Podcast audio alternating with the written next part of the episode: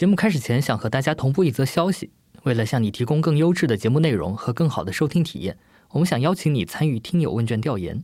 大概需要花费你两分钟的时间。参与调研的小伙伴在问卷中留下联系方式，将有机会获得惊喜礼包。问卷可以在节目 show note，也就是单集介绍部分找到。你的参与会让我们越做越好。好了，请继续收听我们今天的节目。用声音碰撞世界，生动活泼。十号十八点，中央气象台继续发布高温橙色预警。在美国国家气象局九号发布高温警报。世界气象组织十号发布报告称，上周成为有记录以来最热的一周。长江中下游一带的高温天气将逐渐发展，南北方高温或连成片。德国气象局已向全国大部分地区发布高温预警。We're from Singapore, so the heat is like something that we're kind of used to, but this is kind of insane. 随着厄尔尼诺的进一步发展，预计全球会出现更多极端天气，相关影响将延续至2024年。这对于地球来说是令人担忧的消息。嗨，大家好，欢迎收听《声东击西》，我们一起用对话来发现更大的世界。我是徐涛。两年前的八月九日，联合国政府间气候变化专门委员会发布了一个报告，说未来的几十年里，所有地区的气候变化都将加剧。那从未来二十年的平均温度来看，全球温度预计将达到或者超过一点五摄氏度的升温幅度。那才过两年，这个初夏的酷热就已经袭击到了我们每一个人。北京在进入到七月之前就已经开始持续的高温。高温到我们办公室的空调简直就像是失效了。然后不少其他国家和地区也是在经历高温，例如美国国家环境预测中心，也就是 NCEP，在七月三号的时候监测到了全球平均气温的最高纪录。然后到了第二天，这个记录就又迅速被打破了。然后美国很多其他的地区也是说：“天哪，天太热了。”那再加上今年的厄尔尼诺现象，其实是不断有科学家在预测说这个记录会一再的被打破，因此我们选择在这个时机呢重播两年前的一期节目。这期节目当时是讨论了气候变化究竟是意味着什么，是否更多的地区会有极端天气？那这些极端天气可能又会如何微妙的影响到我们每一个人？我们又要如何去面对？那就请收听今天的节目。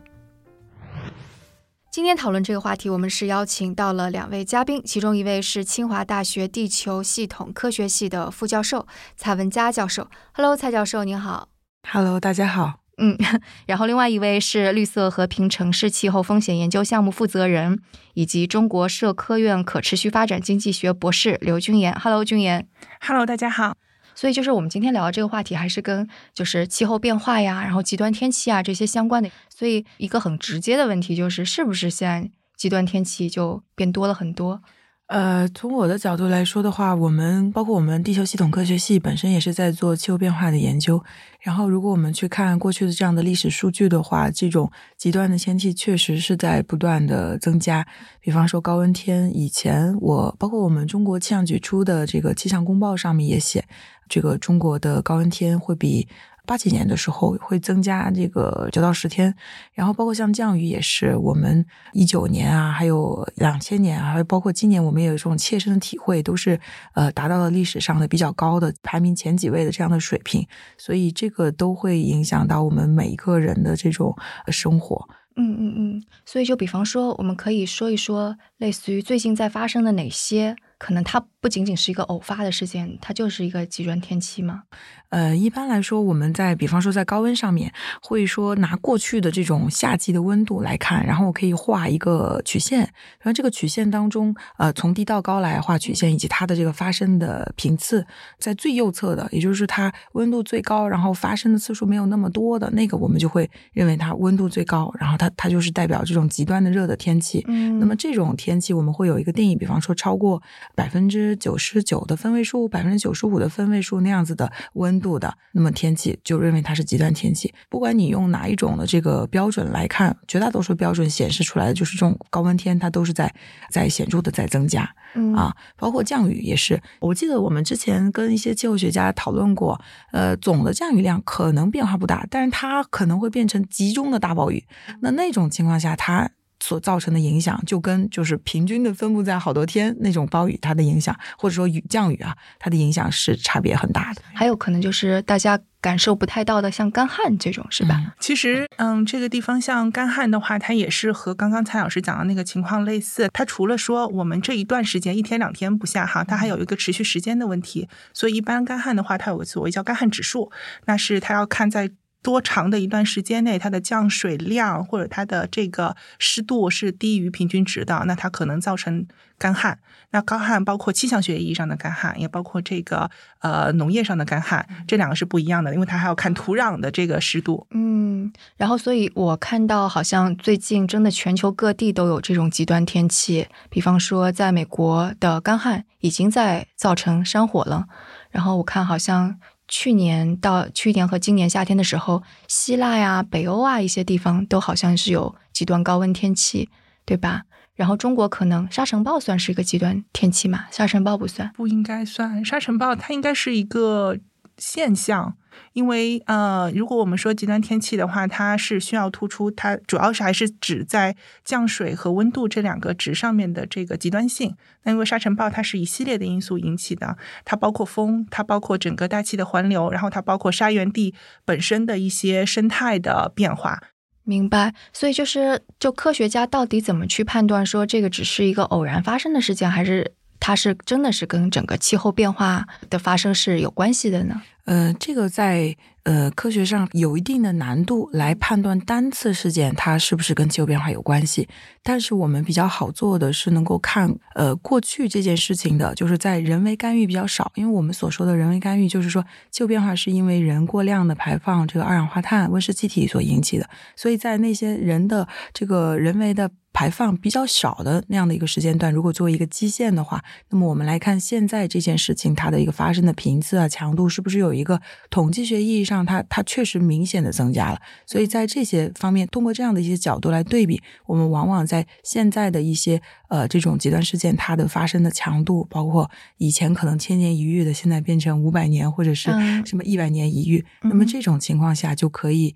呃去建立这样子的关联，认为它的背后是有人为因素的。影响实际上，在最近有一篇挺好的研究，他就讲这个高温，因为在高温这件事情上做呃气候变化的这个影响分析是相相对来说成熟一点的技术，就发现全球大概有百分之三十七，就这个具体的数字就是三十七。那么这个高温相关的死亡是跟气候变化有关系的，能够说的更详细一点，帮助大家理解吗？就是嗯，是是怎么说会额外带来？嗯，就比方说，如果说原来没有人为干预的时候，也有高温天。对吧？就是以前都也有夏季，那么这个温度所带来的这个人的这个死亡，假设是一百的话，那么看现在的有了人为的这个干预之后，它的一个这种呃气候的这个温度的变化，它它又是长成我们现在观测的这个样子啊，那。相当于它是建立了一个假想的一个没有人为干预的一个活动的这种自然变率的一个情景，所以那个情景下如果是一百的话，现在这个情景是一百三十七，所以这两个之间的差其实不就是那百分之三十七嘛？那个百分之三十七就是因为人的这个排放的二氧化碳导致的这种气候的变化所带来的额外的这个死亡。嗯，对，我觉得气候变化这个东西实在是太宏大又摸不着了，估计走入啊就公众视野可能。比较标志性的应该是二零一二年戈尔的那个演讲，对不对？然后后来可能提的越来越多，但同时也有很多人在说这个是假的，这个不是真实的。所以其实对于公众而言，这是挺挺难看得见、摸得着的一个东西。嗯嗯，其实我觉得从一二年以后到现在，那气候变化的议题上面，大家讲的叙事在发生一系列的变化。我记得在一二年还或者一零年以前的话，我们去讲气候变化有有两个非常。Iconic 的标志性的一个东西，一个就是北极熊，去讲北极的变化；还有就是讲冰川。那这两个是呃，大家最可以直观的感受到气候在变化的两个事物。那在近来的话，大家会越来越多的关注气候变化对人、对社群、对城市离我们更近的这些影响，它在发生，也是可以看到气候科学在演进。那气候科学告诉我们了更多的事实，像蔡老师刚刚讲到的健康的影响，然后我们也看到有包括对基础设施的影响，甚至于对这个历史文物的影响，这些的科学事实也在。慢慢的帮我们去剖开，说气候变化到底是怎样的一个事物那？对我们的这个人，对整个社会是怎样的一个影响？嗯。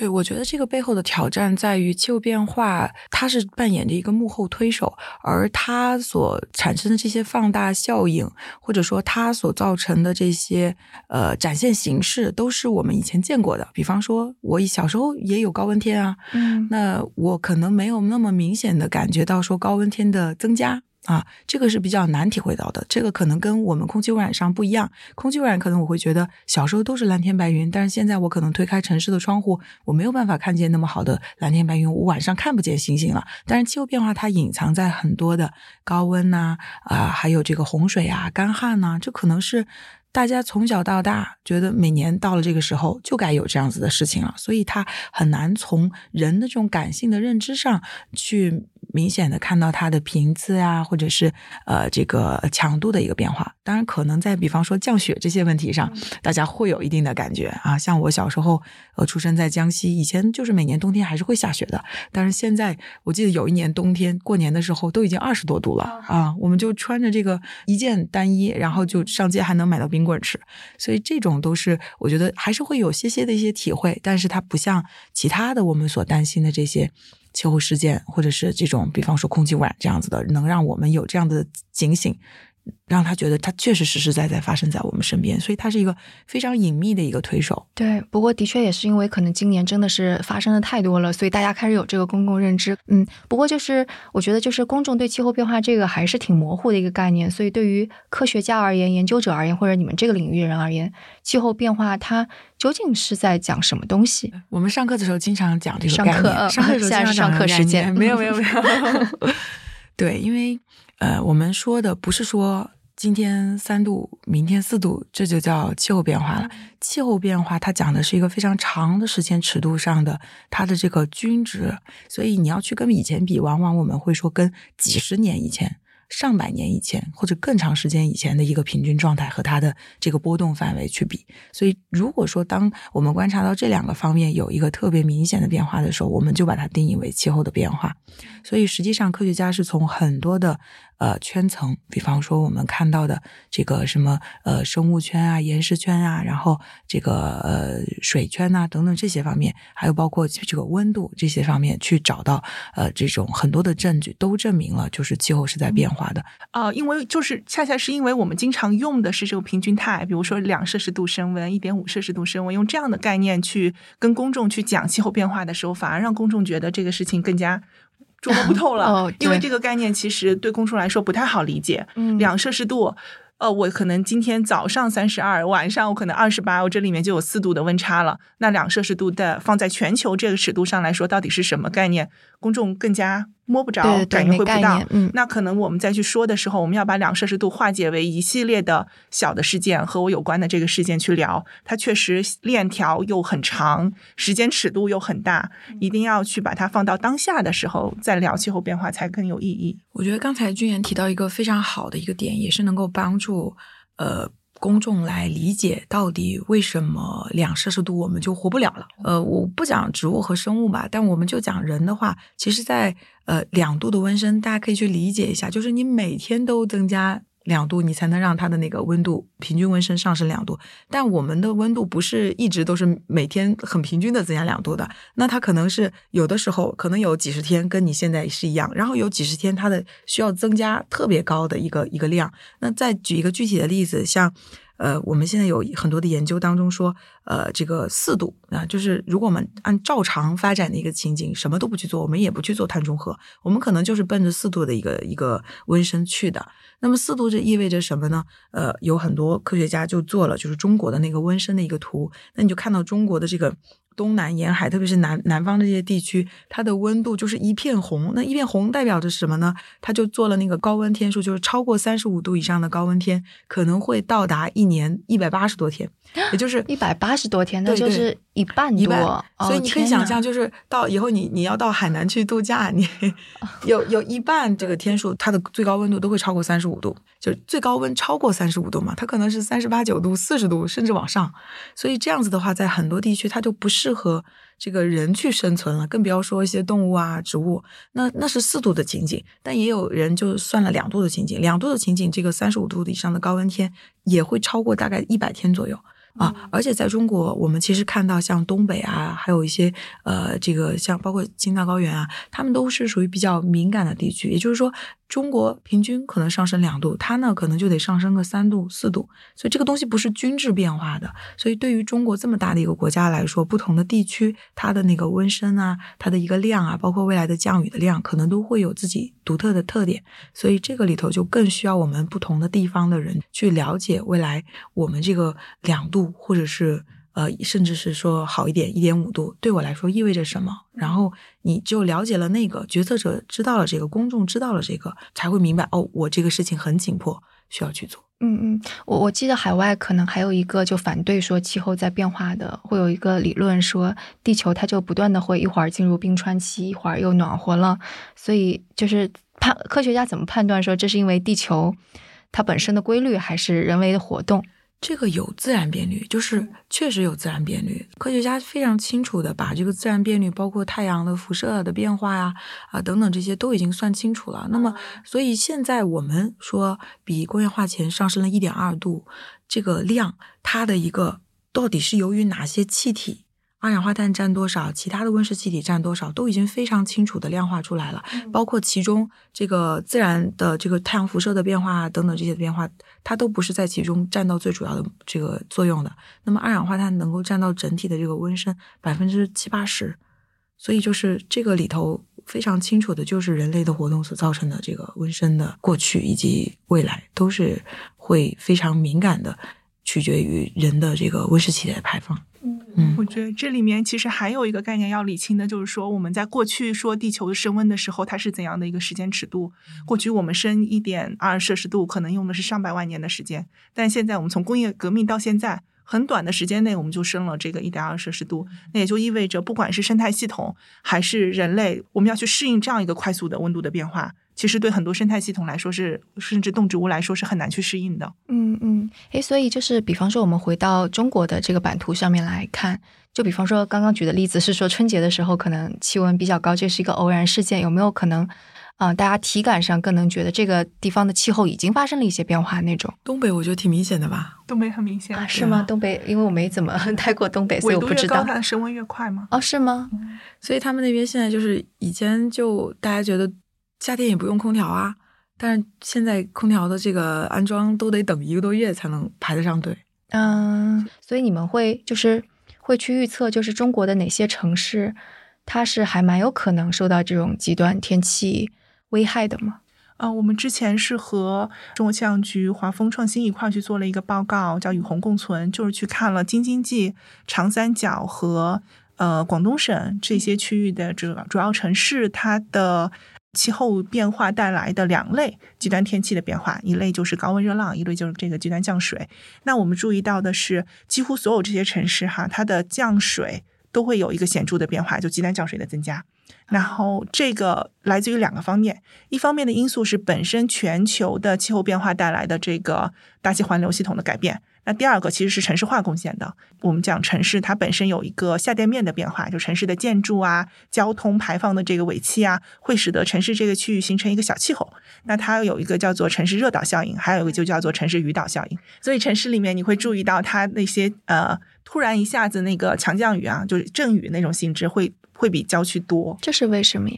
嗯，这是。这个车辆排放的这个尾气，人为经济活动，使得这个地方就会比周围比较热。那你随着这个冷热空气的这个交换的话，那就会出现这样的强降雨的情况，而且它的呃频次和它的强度都在增加，小雨变少了，大雨变多了。哎，那我们还做了一个情境的预测，就是做到二一零零年，在差不多两点六摄氏度升温，ICP 四点五的那个情境之下，在这些区域的话，强降水。它的发生频次要增加百分之二十五，所以就相当于是说，啊，越大的城市、越发达的城市，越有可能受到极端的这些天气的侵害。嗯，它可能每个区域的变化还真不太一样。像广东省的话，我们注意到它的呃，除了广州以外，它周边的像梅州啊这样的小城市，他们也在剧烈的变化。所以，可能我们真的要放到更局地的层面，一个一个去做分析。哎，我觉得你刚才提到一点，就是。呃，就是这个地方原来没有，但是它现在有了。我觉得这是一个每很多城市都要去思考的问题啊。对，就是像像我来自江西吧，就江西就觉得下一个月的雨没什么事儿，这个这是司空见惯的事儿。但是比方说北京，你可能下一个月的雨大家就撑不住了，下一个月的雨，我觉得下两天大雨都不行了。对，基础设施撑不住了。所以这就是我觉得气候变化带来的一个比较大的挑战，就是它对你城市的管理能力，包括城市的这种基础设施，还有你的应急能力的一个挑战。就这个地方原来它没有过这种灾害，所以你包括你的软硬件，你的应对能力都没有那么强。呃，你比方说还有一个比较显著的例子，就是他们在研究一些气候敏感型传染病。传染病它有的是通过虫子来传播，比方说蚊子。这个我觉得大家可能有感觉。比方说，我觉得在北京以前我我在这边待了十几年吧，你发现它在你身边出现的时间它在变长，因为在北京我会发现到了这个供暖了以后还有蚊子。十一十月、十一月还有蚊子，然后以及到了还没有刚真的热起来的时候，蚊子又出现了。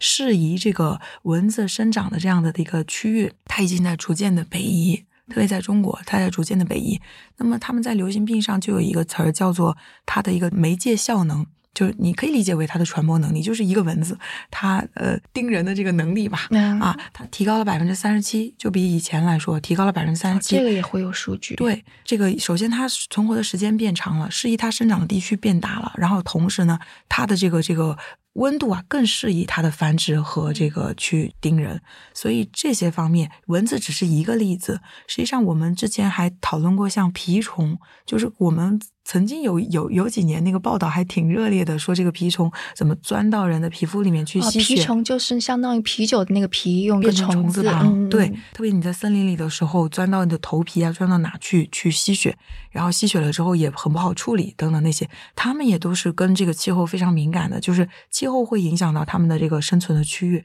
所以像这种嗯哎，包括中国可能已经认为官方已经消失了的一些疾病。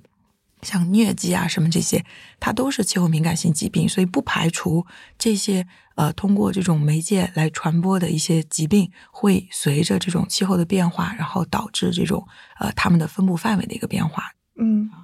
所以这个听起来就是一个会影响到我们方方面面的事情，但其实我们没有知觉。嗯，它有点像是温水煮青蛙。这样的状态，就好比说，我们说，呃，每一次的这个极端降水，它是一次性的冲击。我们在这个过去之后，可能会有反思，会有行动，但是这种缓慢的变化，我们人为的感知就相对更少了一点。刚刚蔡老师讲到了那个蚊虫，其实还有花粉症等等，这些都是很隐形的气候变化在背后起到作用，然后再发生改变的一些问题。呃，我们可能对于自己的这个正常的生活，我们认为跟气候没有那么大的关联。但实际上，我们可以通过一些科学上的数字告诉我们，其实我们忽略了很多对我们生活产生了重要的影响的这个数字。所以，如果我们从中国人的这个死因的这个数据上面来看，那么全球每年都会发布一个叫《全球疾病负担》的这样的一个报告，这是全球上千位的这个科学家联合起来给每一个国家，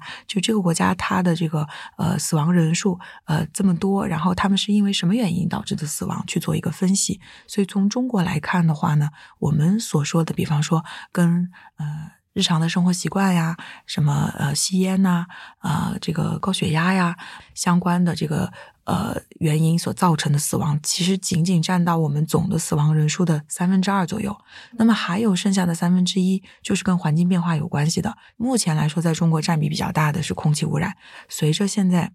国家对于嗯空气污染这件事情的重视，以及我们的治理的效果越来越显著，它所造成的这种呃死亡的人数会逐渐的下降。但是呢，这里头还有一类现在在缓慢的上升的一个因素，就是所谓的非最适温度。非最适温度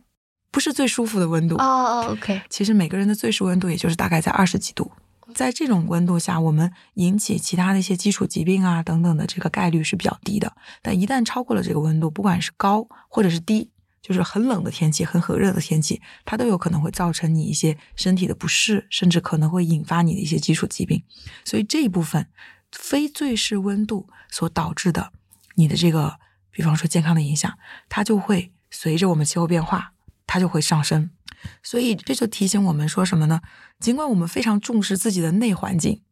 就是我自己吃成什么样，我要用空气净化器，我要呃用用用空调等等这些。但是我们难以避免的要要出门活动，要跟外界的接触，跟这个自然环境去做接触。所以这就像是一个你我们家养了几条小鱼，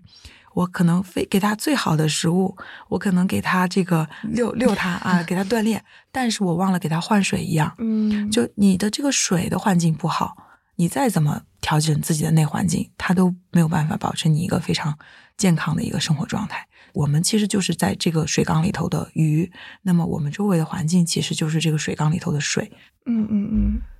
所以现在要怎么换水呢？我觉得其实，嗯，包括 IPCC 报告啊，然后全球的一些科学家很明确的指出来，就是两条路，一条就是减缓，我们从根源上去减少这个包括二氧化碳在内的温室气体的排放，让我们的温升控制在。不能说是。好的 那个那个指标啊，只能说是一个相对安全的这个阈值范围内。那这是一个根本性去解决它的路径。但是你并不是说我的温升控制下来，我这些改变就不存在了，我这些问题就不存在了。除了我们要去做这个减缓的工作之外，我们要去做更多的适应性的工作。适应性的工作就是让我们现在的我们每个人、每条鱼，包括我们鱼缸里面的这个水草啊、石子啊，更好的去适应这个。剧烈的变化，基本上我们看冰川这几十年的这个变化，我们就能够知道大概气候变化已经造成了什么样的影响。那我们是绿色和平，应该从零六年开始就一直在做呃这个冰川的考察。一方面是我们想要去用这个冰川的这影像的记录来告诉大家，我们把气候变化怎样。具象化的抛在公众的面前，你们可以看得到的变化。那第二个的话呢，我们也是想更多的去考察说冰川的变化，因为它是整个全球水圈的一个部分，它对于下游的河流的影响是非常大的，对下游的这个居民的影响也是非常大的。那我们想看一下冰川变了以后，下游的居民他们的生活有什么样的影响？呃，一八年的时候，我和中科院西北院的这个沈永平老师，还有甘肃省科学院，他们组成了一个小团队，我们一块去做了中国西部的冰川考察。去的地方包括甘肃，然后新疆，呃，他们去青海，还有云南，这几个都是非常典型的冰川区域。我觉得。呃，冰川退缩是一个方面哈，因为我们用十年前和十年后我们在同一点位拍到的这个照片，就可以看到冰川末端冰舌的这个变化，这是一个直观的表现。冰舌是指就是像就是像舌头一样舌头一样伸出来部分，因为那个部分它相对比较薄，它最快会。消退嘛，它消退这样一层一层往里走。嗯，那另一个令我觉得最震惊的是，我们没有想到冰川它以前在我脑海里面它是一个缓慢变化的，它是几十年几十年这样在变，但实际上它的变化可能是一瞬间的，一瞬间。对它，比如说我们在甘肃的祁连山老虎沟十二号那个冰川遇到两次冰川洪水。就是一下子是降雨，再加上那个那一段时间气温特别的高，使得冰川的冰雪的融水就形成了一个洪水，直接冲垮了我们爬到冰川上面那个那个路，就把所有的行李啊、吃的，还有摄影摄像的设备，又一块扛上扛了上去，走了三公里。那一次还行，第二次的时候，我们在距离大概还有。八公里和九公里左右，就是已经很远的一个位置上面，又遇到了一次洪水，车子就在那个路上打转，根本就进不去，所以第二次我们就原路返回了。那这个冰川洪水也是这几年冰川它在发生一个结构性变化的一个特征，它的变化的剧烈程度是超过我们想象的，还有发生过这几年还发生过冰崩，就一大块冰川一下掉下来。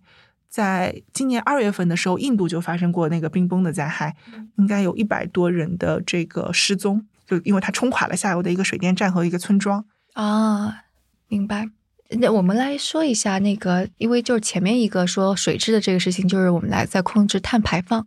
这个要要简单科普一下吗？控制碳排放吗？对呀，我们可以从人个人的角度吧，因为实际上大家中国的碳排放，就是说从国家控制的一个重点上，也是一些工业的排放啊，我们会觉得跟我们有啥关系啊？但是实际上，呃，我们有很多的测算，那中国为什么需要那么多的钢铁？为什么需要那么多的水泥？为什么需要那么多的电？它其实就跟我们每一个人日常的生活是密切相关的。我到底住一个多多少平米的房子啊，我是不是需要在全国的多个城市都有着自己的一套房子啊？那么以及我出行的时候，呃，我有没有可能有一些替代的行为？所以实际上，如果我们从每个人的衣食住行这个角度上来说的话，它其实占到中国的这个排放碳排放会非常非常的高。我们用零七年的一个一个数据算出来的，它大概就占到中国的整体的排放的三分之一还多。你说每个人加起来的衣食住行。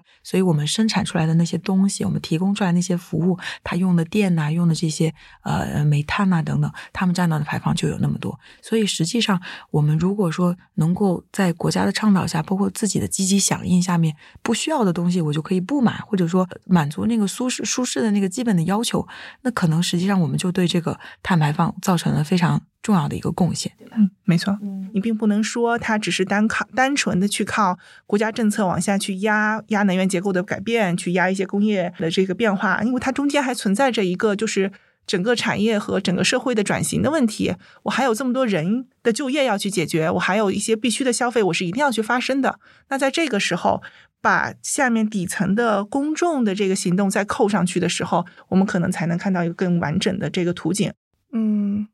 就类似于像那个，为什么突然国外或者这几年中国的那个植物肉开始流行起来了，然后资本也愿意进来，可能就跟这个相关，对吧？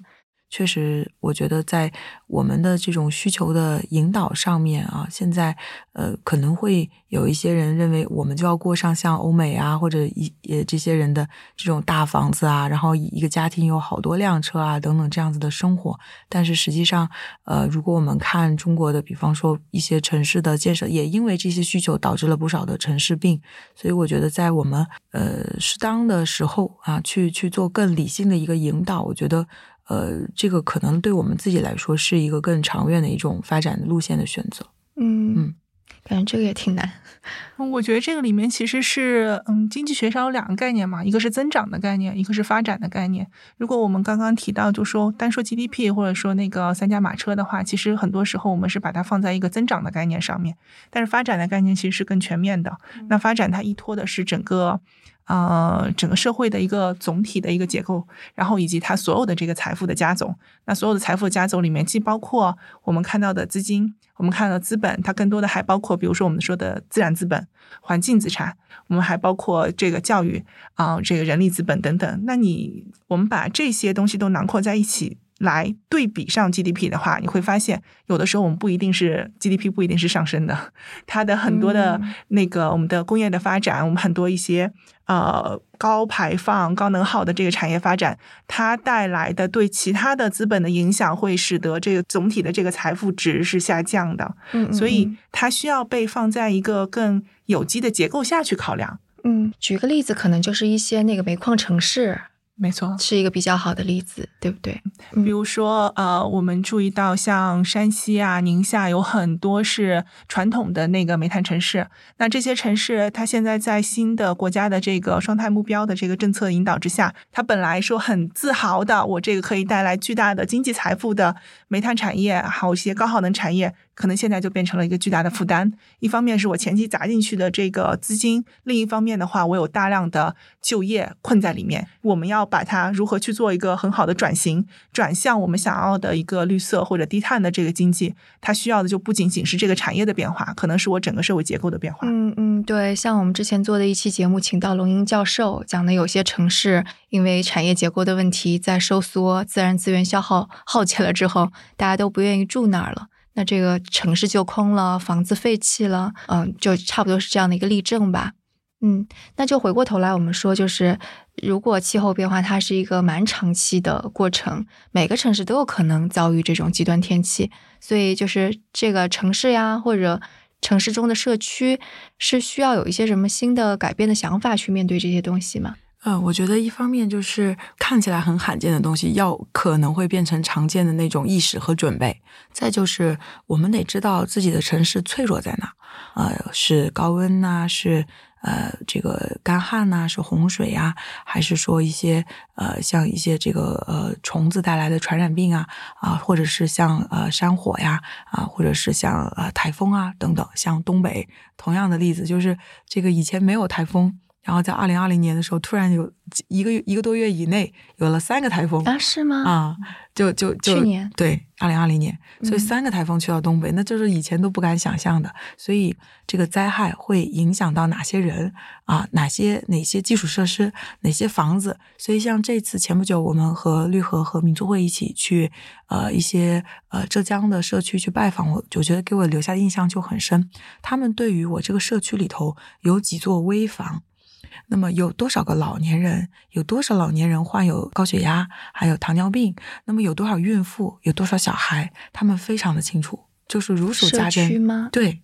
他们是怎么知道的？是因为那个是做了那个网格化的管理，然后把这些的数据全部放到他那个智能的监控系统里面。但浙江为什么会有这种意识？就因为台风地区吗？应该是。然后同时，我觉得浙江是不是也是呃参与了那个呃试点？我不确定，我可以去看一看。但是实际上就是，呃，如果说到试点的话，有我们国家就之前搞了一个二十八个那个气候适宜型城市的一个试点，它它讲的就是这些城市以后要积极主动的作为示范城市来适应未来的气候变化。啊，但是这个这个东西有这个东西是这个生态环境部和这个住建部一起推的这么一个试点。什么时候呀？一一六年是吧？嗯，一六年给了他们几年的一个建设期，但是在这个二零年，就是这个试点结束的时候，我们来梳理的时候，你就发现这些城市真的对呃什么叫适应气候变化，什么叫适应行动，都就是都没有一个特别统一的或者说清晰的认识。有一些城市把这个我我发展了多少电动汽车。也作为适应气候变化的行动，但那很明显是一个呃，就减少温室气体排放的一个来替代燃油车，减少温室气体排放的一个行动。那很多城市可能也把像就最多的提到就是海绵城市嘛，就是说我能够应对这种未来的这种把更好的把水资源利用起来啊，然后减少这种城市内涝的情况。但是很多的城市除了这些以外，你说什么是适应气候变化？它其实并没有一个。特别清晰的认识，那实际上在做适应之前的一步，就是你得知道我的危险在哪，我要到底适应什么危险啊？每个城市是不一样的啊，就或者说广东，它要适应的是高温、台风。啊，什么蚊子，什么等等这些。那东北呢？它可能要适应的同样有高温，而对于它来说，三十度就叫高温，三十二度就叫高温，就是不同城市对于高温的定义也是不一样的。所以广东三十五度才叫高温，甚至更高。那这里头还要结合一些湿度啊等等那些更多的因素。那那东北那可能就有台风，以前没有，但是未来可能会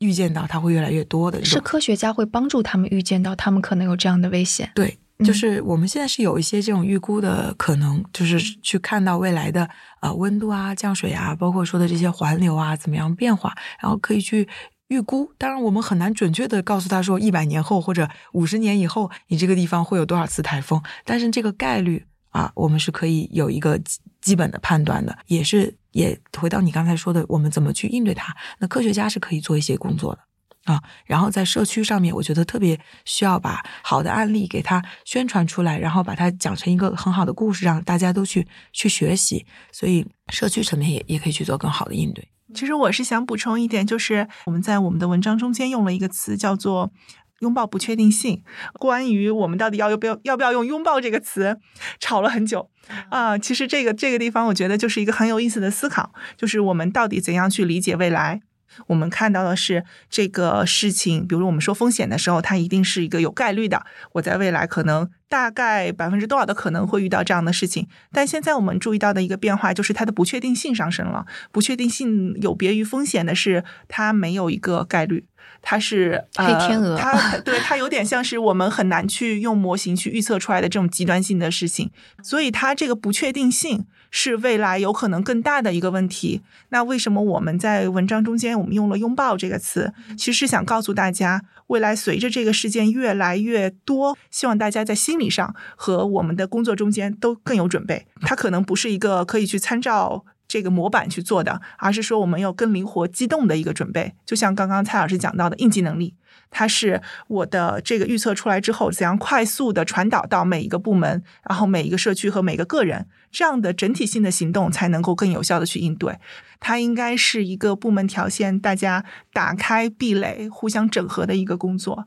而且它是要放到城市治理。的这个这个框架下去聊了。呃，北京的暴雨，其实我们都在北京嘛，你你会有这种体会，就是气象台给我们发了很多轮的预警啊，然后大家网上会有这样子的这个调侃说，我们大家都在等雨啊，那雨怎么不来呀？龙王进京，朕还没有办下来，这就是不确定性。但是我觉得大家千万不要取笑这种不确定性，或者说拿它来质疑政府的这种能力和科学家的能力，因为有的是超出我们的一个呃预估的范围。但是只要我们做到了这样的预警，我们要真的把这个预警当回事儿，呃，我们看到了它有可能会发生，只不过它可能跑到了人没有那么多的地方，或者是造成的损失没有我们想象的那么大。但是我们确实是在我们条件允许的情况下，要去更积极的去应对它。我觉得确实北京是个很好的例子。七二幺之后，我我自己上班路上注意到的，包括广渠门桥下面，他们都备了那个抽水机。对对对。然后甚至于我知道有一些社区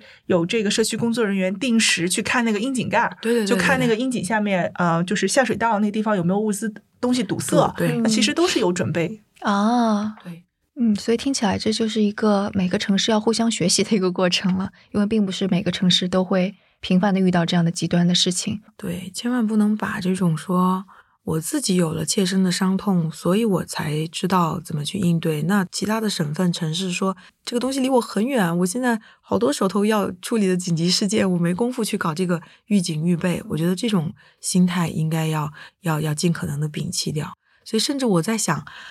北京会不会有这样子的情况哦？我也想了这个问题。所以郑州大雨发生了之后，北京有一次预警，就首先我父母 就会告诉我说，北京要下大雨了，你要注意点，明天不要去上班了。就他们会提醒我，然后我自己看着那个通知的时候，就在想，这个雨究竟是个非常大的大雨，会像郑州一样，还是其实就是一般般的雨？然后另外一个是我给我们公司直接买了那个就是紧急救援包。放在我们的 小仓库里边，就里边有各种就防止失温的毯子呀，还有手摇手电筒呀，就赶紧就买了一堆放在那儿。我都还没有开始这样子的一个工作，但是我还是觉得有这种必要性。我觉得就除了说是灾来的时候，我们有一个应急和救灾的这样一个意识之外。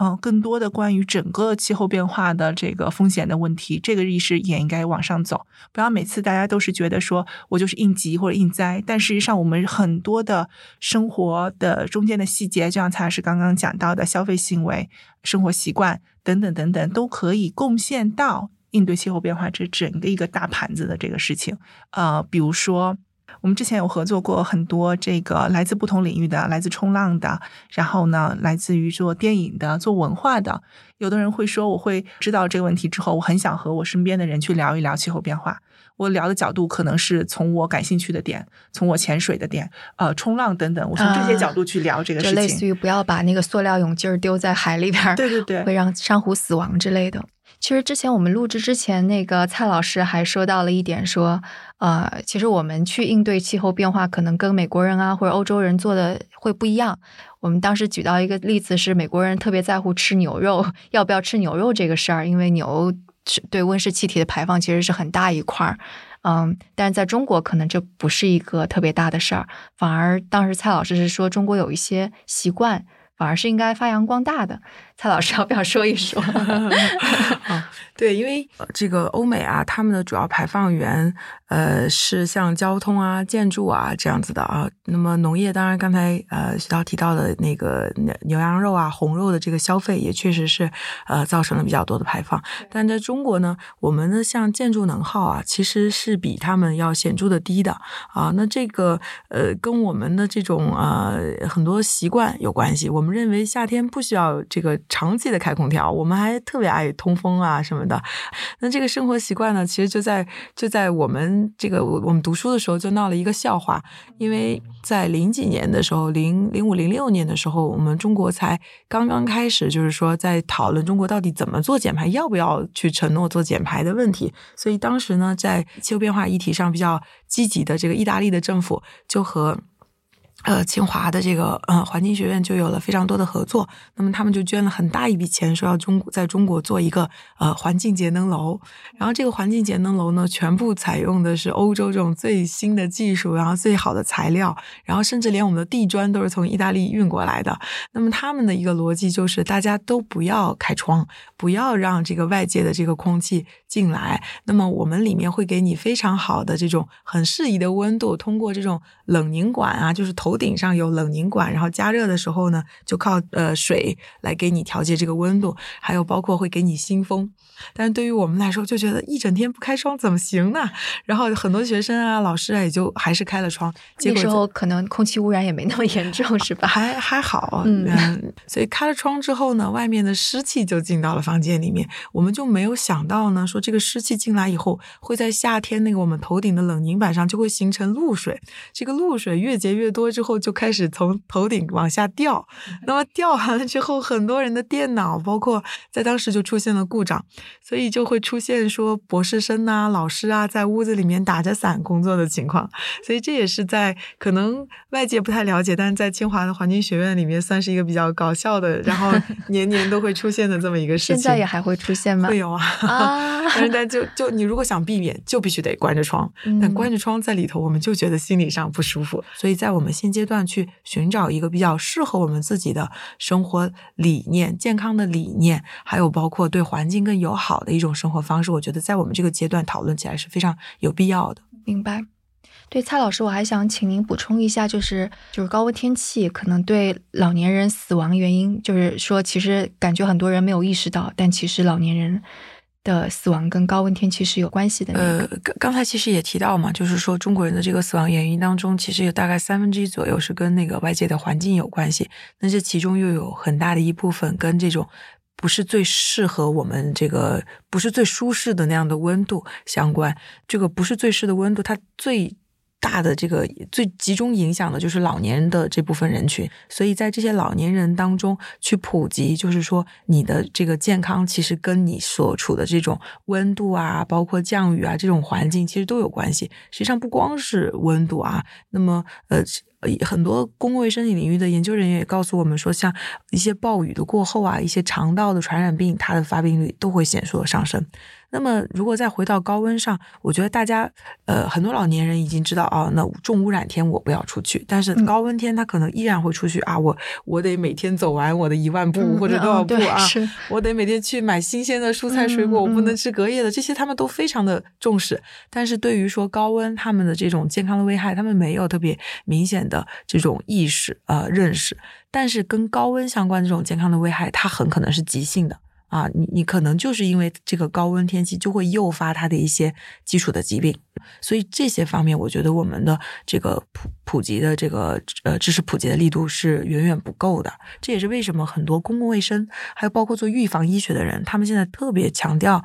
至少在国外很强调，就是在这些预防医学的这个医生当中要去讲气候变化的问题。你不要总觉得你在预防一些什么啊饮食上的风险啊，什么呃运动或者是这个这个习惯习惯上的风险。他说你真正要预防的是这样的一类风险，要要用从医生的角度来呼吁大家。嗯，那对小孩呢？小孩也有啊，他们包括什么手足口病，就是在那个暴雨之后啊，就是这种肠肠道性的传染病就会增加，然后他们也观察到像这种手足口病是比较呃那个呃呃发生率也会上升，还有包括像高温天对于小朋友，包括都对于孕妇，她早产的那个可能性也会增加，嗯，这样子，所以。呃，有很多的脆弱人群啊，是老年人呐，啊，这个孕妇啊，小孩，还有刚才说的，在一些户外工作的劳动者，包括呃快快递小哥啊，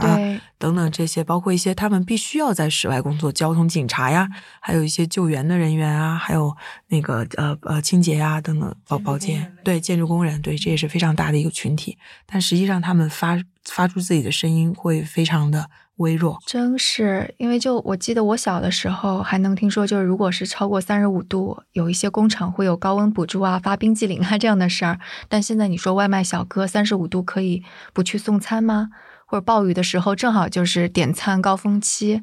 嗯，好吧，那好，那我们的今天的节目也将近尾声了，在最后我想。嗯，问两位一个问题，因为刚刚其实有说到这个事情是跟大家息息相关的嘛，而且可能大家自己能够做些什么是因人而异的，所以我就想问二位，你们自己有没有做一些什么，就是就自己生活当中的事情，其实是你们意识到气候变化这个事情很重大之后做出的行为上的改变。对，其实我我我做的是，包括我，我觉得我对我的小孩有了一定的影响。就是我收到了这么多的预警之后，我会反复的跟他们说，马上要下大雨了，那个这个大雨可能会呃造成交通的瘫痪啊，然后有可能我们就在外面，有可能会堵在外面回不了家。所以我跟他们说，我们这件事情可能不能去做，我们要取消，改变自己的行动计划，要提早的回到家里，也避免给社会造成麻烦。对，所以在这方面，我我觉得充分的把这个。预警以及我们个人要做自我防护的这个这个信息已经传达给他们了，同时我们也就是改变了当时的我们的很多的行动的方案。我觉得这也是从个人上来说，我们能够积极配合政府的这种预警，然后不要去做那些有可能使自己暴露在危险当中的这样的一些事情。我觉得对我来说，就接触气候变化之后，最大的一个变化是，呃，我更。想以及更敢去跟周围的人去说这个事情，